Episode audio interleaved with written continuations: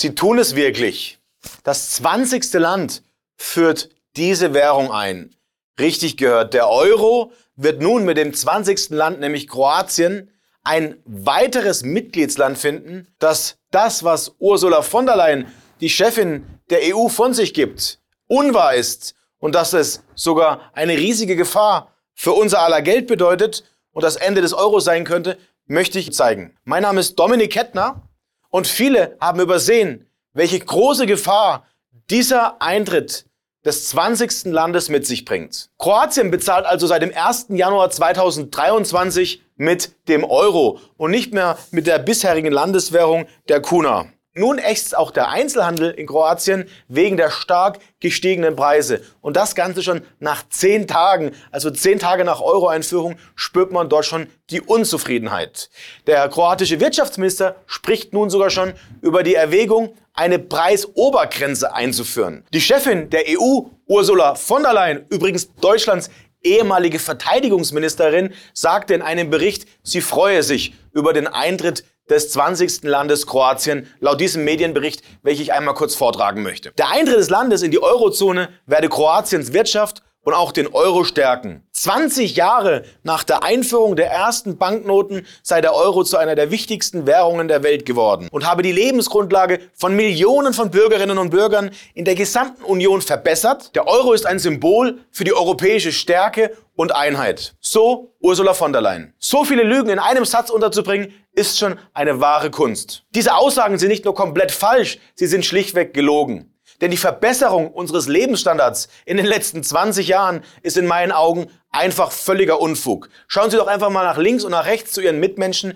wie es der deutschen Gesellschaft geht und erst recht in den letzten zwölf Monaten seit der Ampelregierung. Tatsache hingegen ist, dass der Euro eine Weichwährung geworden ist, dass wir uns die Inflation aus den Vereinigten Staaten und dem Rest der Welt importiert haben. Tatsache ist auch, dass wir keine Exportweltmeister sind in Deutschland und dass der Wirtschaftsmotor Deutschlands immer weiter abschwächt. Tatsache ist auch, dass wir deindustrialisieren und deutsche und europäische Unternehmen abwandern wegen drohender Aussetzung der Energieversorgung. Tatsache hierbei ist auch, dass ein Skandal den nächsten auch auf Basis der EU jagt. Korruption ist heute an der Tagesordnung. Die Inflation in der Eurozone lag zuletzt über 10 Prozent.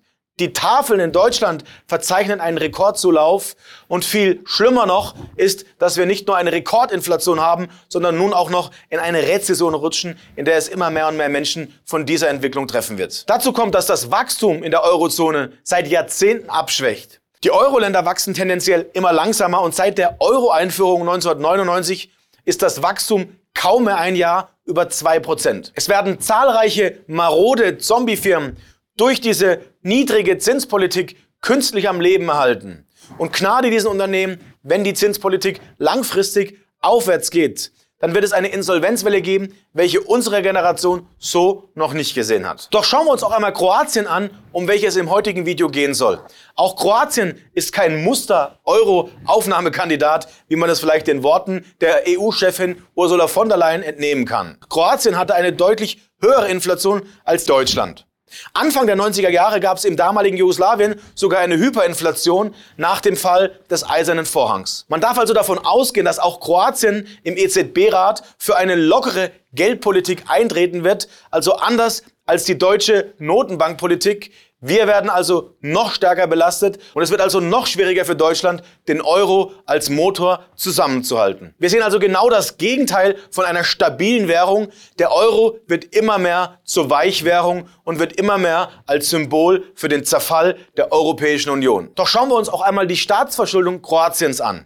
Im Jahr 2021 lag die Staatsverschuldung bei 80 Prozent zum Bruttoinlandsprodukt. Zum Vergleich, Deutschlands Staatsverschuldung mit 69 Prozent ist vergleichsweise geringer und beispielsweise die Schweiz mit 28 Prozent macht uns allen vor, wie es wirklich geht. Und nur noch mal zur Erinnerung für all diejenigen, die sich daran erinnern, was ursprünglich in den europäischen Verträgen stand, als es um den Beitritt verschiedener Länder in den Euro ging.